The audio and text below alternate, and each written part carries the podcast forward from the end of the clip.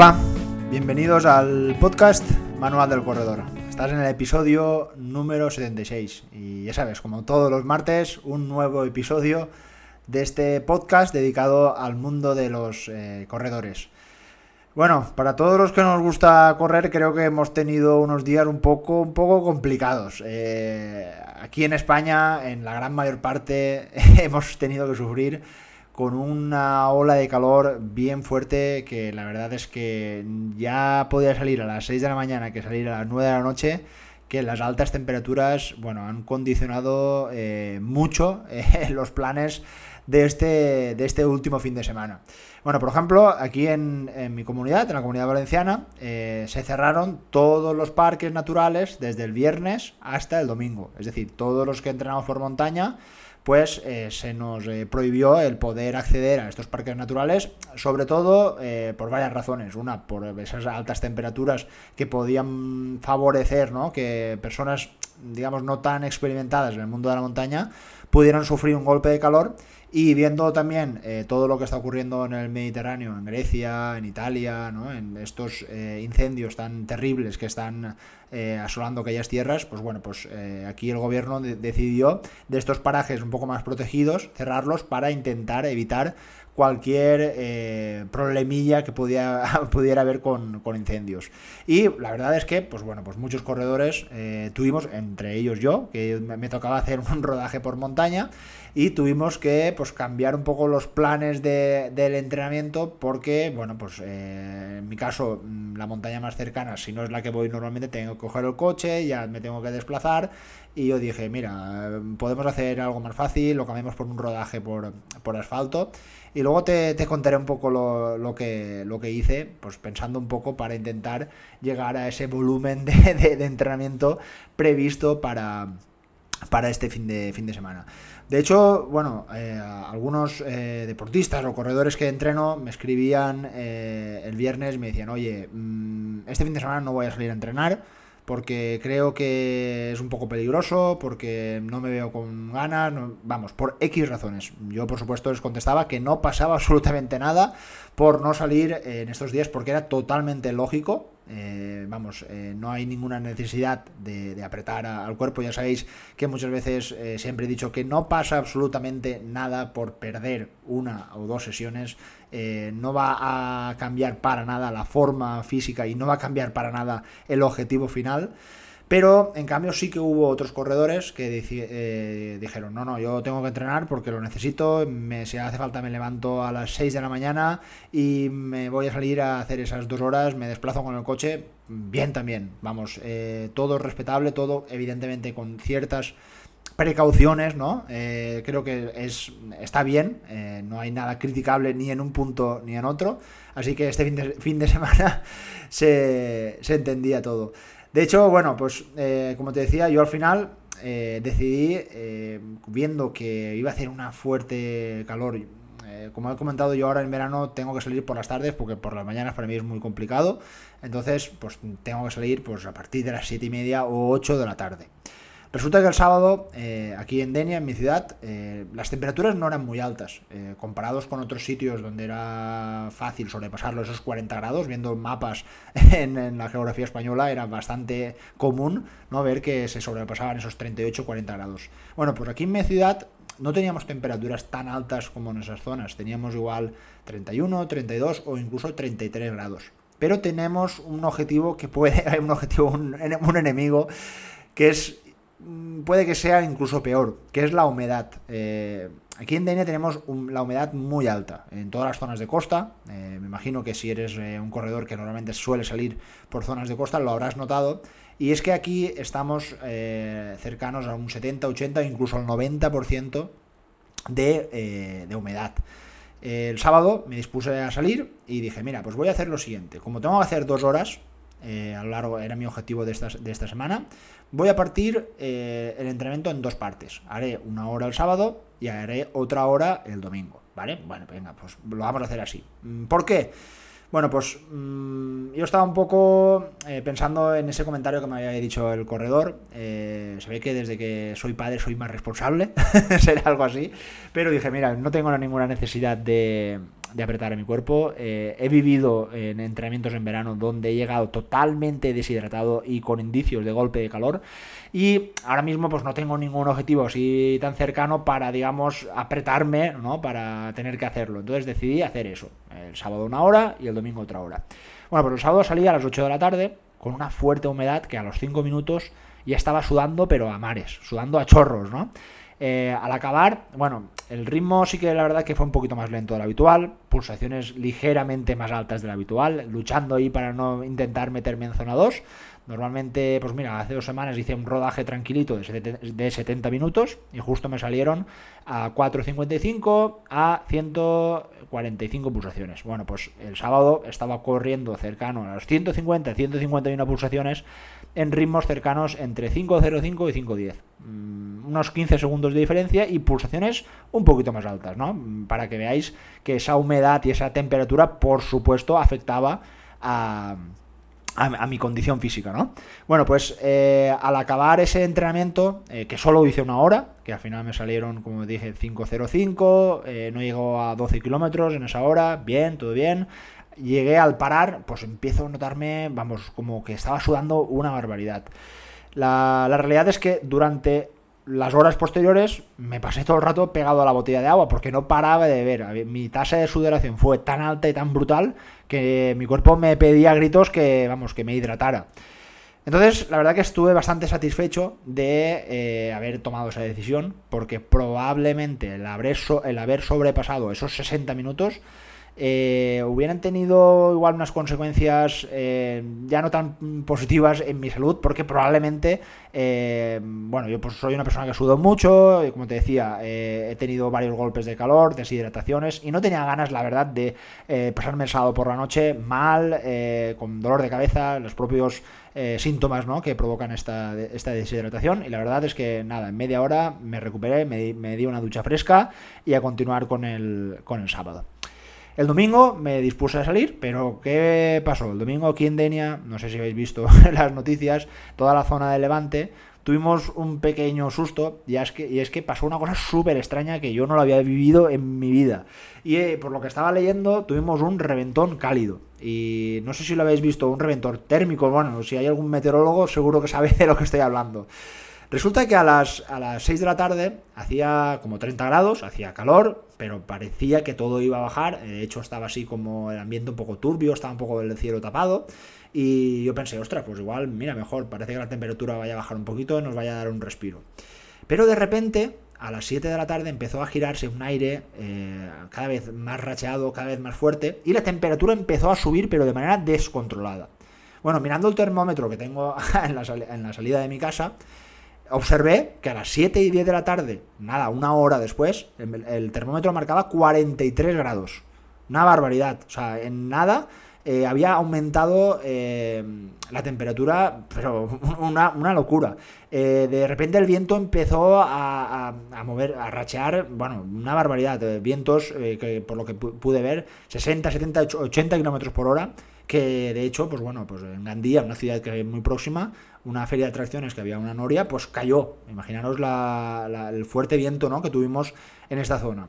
Bueno, pues como te puedes imaginar, al final pues no salí, no salí a entrenar porque las condiciones climatológicas pues no eran las más propicias para irse a correr porque una, la temperatura era extremadamente alta, eh, vamos, yo asomaba la, cabeza por fuera de, de mi ventana y parecía que hubiera un horno encendido y vamos, no era el mejor momento para salir a correr. Y además el fuerte viento para los que vivís en zonas más ventosas entenderéis que mm, es peligroso porque puede, puede caer una rama, puede caer algo del tejado y puede golpearte la cabeza. a ver, no es fácil, pero puede ocurrir. Así que este fin de semana pues ha sido un poco raro porque tenía que haber salido a entrenar a hacer esas dos horas, pero al final me quedé solo con, con esa hora. Eh, ¿Por qué decidí salir a hacer estos dos entrenamientos? Bueno, pues me acordé de una vez que me dijo un corredor, de los primeros que entrenaba en su preparación para, para Mont Blanc, eh, Ultra Trail de Mont Blanc, 160 kilómetros, y me decía, mira, yo entreno de la siguiente manera, tal, tal, y me quedé con una frase que es, esto se me ha quedado para toda la vida, y es el método sándwich, que es el nombre justo de este, este episodio, de este podcast. Y yo le dije, ¿cómo que el método sándwich? ¿Esto, ¿Esto qué quiere decir? Y me decía, mira, pues mm, para mí es difícil eh, hacer un entrenamiento de 5 o 6 horas eh, en un día, en un sábado o en un domingo, porque tengo pues, compromisos familiares, tengo trabajos, pero mm, para mí es más fácil meter el mismo volumen de entrenamiento a lo largo de un fin de semana. Y le dije, oye, ¿y, tú, y cómo, cómo preparas eso? Pues mira, eh, el año pasado, que también participó en la, en la carrera en tutorial de Mont Blanc, en un fin de semana tenía previsto que tenía que hacer eh, alrededor de unas 7 o 8 horas a lo largo del fin de semana. 4 mm, horas el sábado y 4 horas el domingo. Bueno, pues al final lo que hice fue dividir esos entrenamientos en tres partes. Y yo le pregunté, ¿pero cómo que en tres partes? Pues sí, mira, al final hice el sábado, por la mañana, saqué 3 horas, me fui a casa, me duché, hice mis cosas, mis compromisos familiares.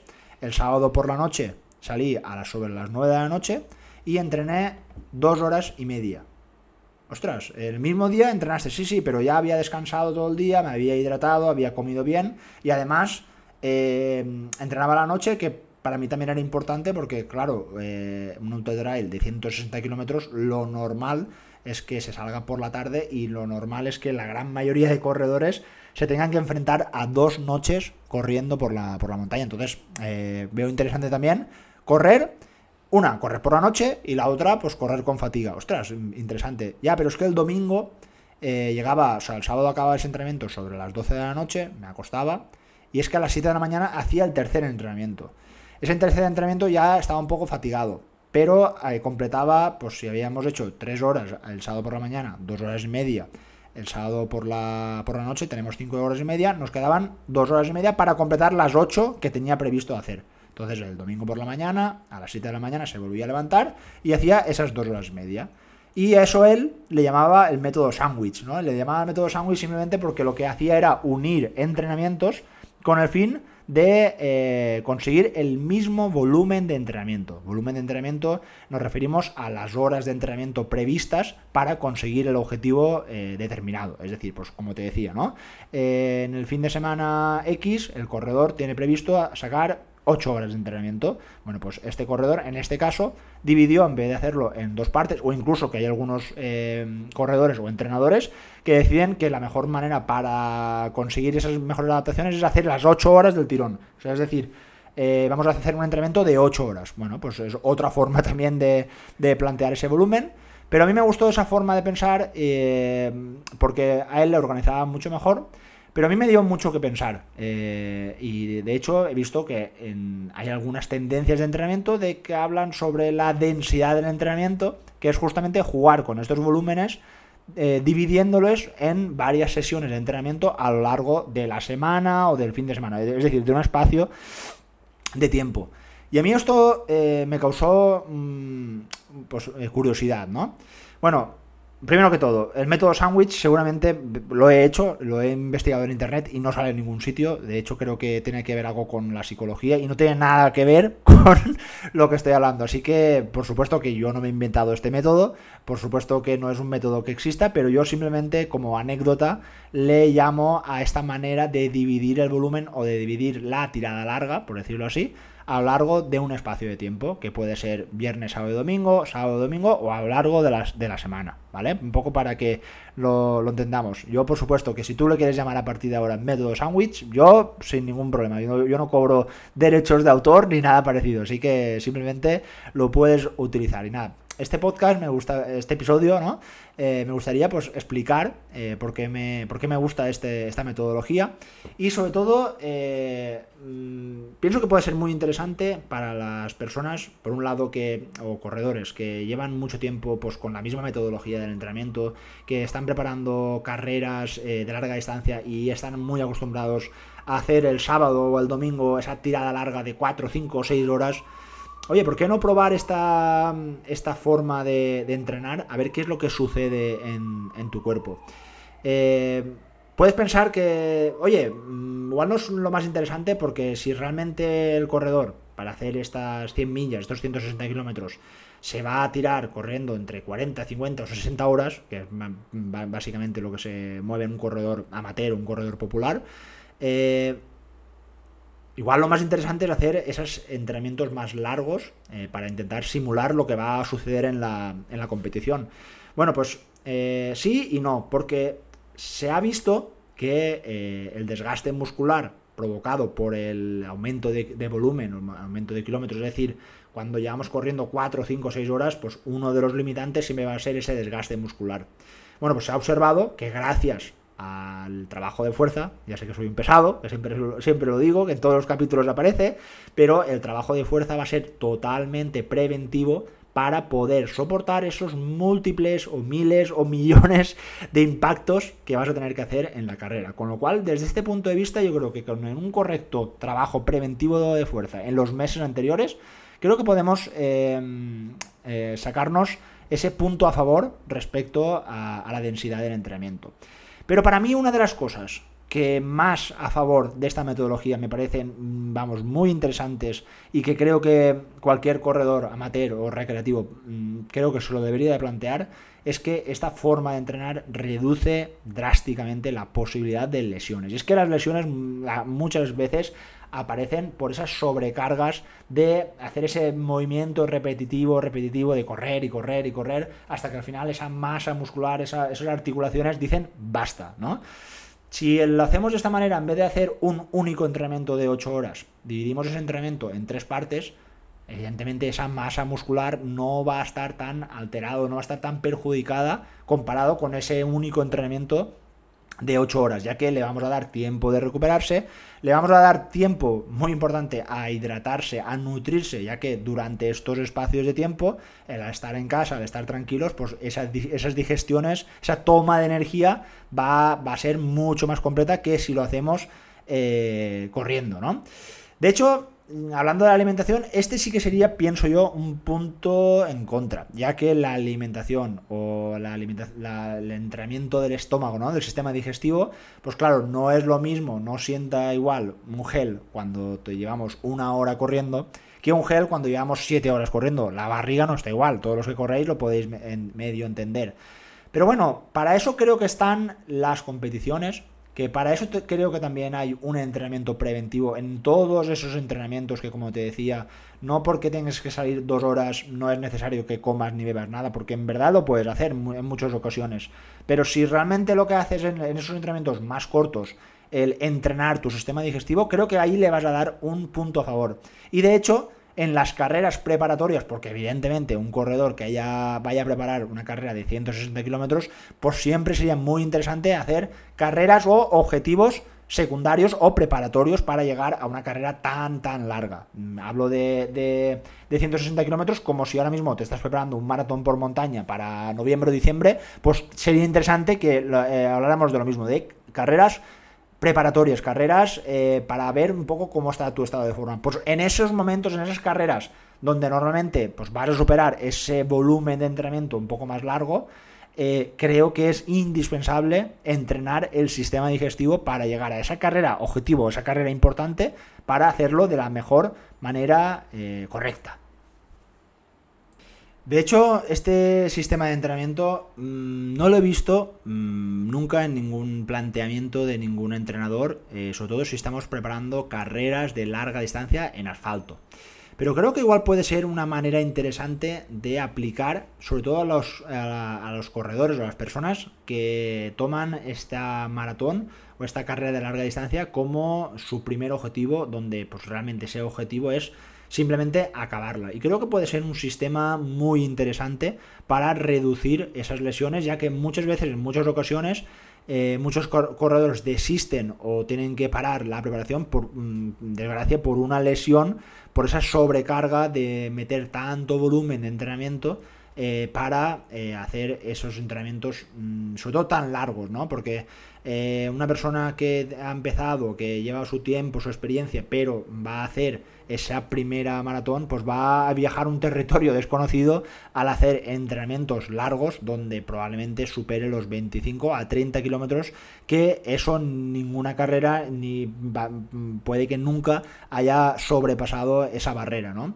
Está claro que a nivel mental va a ayudar mucho, ¿no? El, sobrepasar esa barrera porque uno ya va a ver que eh, van a quedar pocos kilómetros, ¿no? Para, hacer ese, objetivo, pero claro, eh, trasladar ese, esa forma de entrenar a carreras más largas, como te decía, carreras por montaña, de 80, 100 o 160 kilómetros, bueno, pues es prácticamente imposible, ¿no? Que un corredor haga un entrenamiento de 80 kilómetros si tiene que hacer 100, ¿no? Pues entonces, desde, desde este punto de vista, yo creo que si el corredor tiene confianza en el plan, si el corredor tiene confianza en su entrenador en este caso, eh, y ve y el, eh, el, entrenador en este caso le convence de decir, oye, en vez de hacer esa tirada larga de 30 kilómetros, pues vamos a hacer, ¿por qué no?, dos salidas de 15 kilómetros, el sábado y el domingo.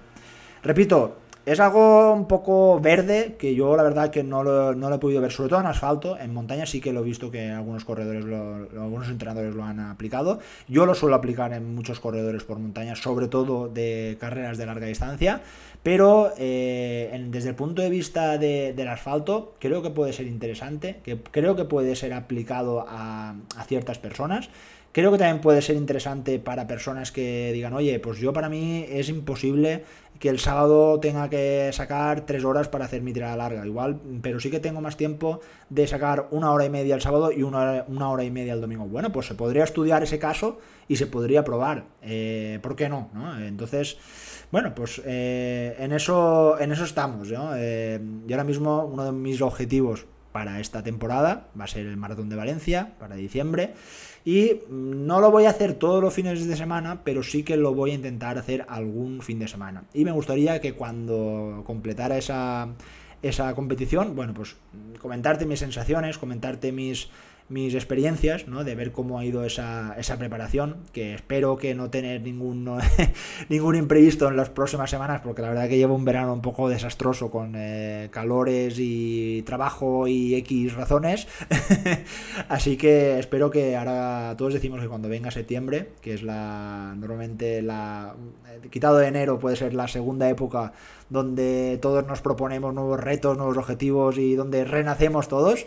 Bueno, pues a ver si en septiembre eh, vuelvo un poco a la normalidad y empezamos a meter estas eh, metodologías que, como te decía al principio, eh, quería sacar esas dos horas de entrenamiento, pero al final decidí cambiarla por una hora el sábado y una hora el domingo, que al final no pude hacer ni el domingo, pero creo que puede ser interesante. Y nada, pues hoy me... el otro día mientras corría pensaba sobre el contenido de este de este podcast, de este episodio, y quería compartirlo con, vosotros, a pesar de, como te decía, de que no hay mucho escrito, de que no hay eh, una forma muy eh, extendida ¿no? en esta forma de, de correr, que si alguien tiene algo de información, por supuesto me la puedes enviar, me la yo encantado de leerla eh, y de revisarla. Así que nada. Espero que sigas entrenando. Si estás de, vacaciones, pues a disfrutarlas. Si has acabado de las vacaciones, pues a currar y, a, volver a entrenar, a coger esa, rutina. Y nada, pues desearos a todos un feliz verano y nos vemos la próxima semana. Venga, un abrazo. Adiós.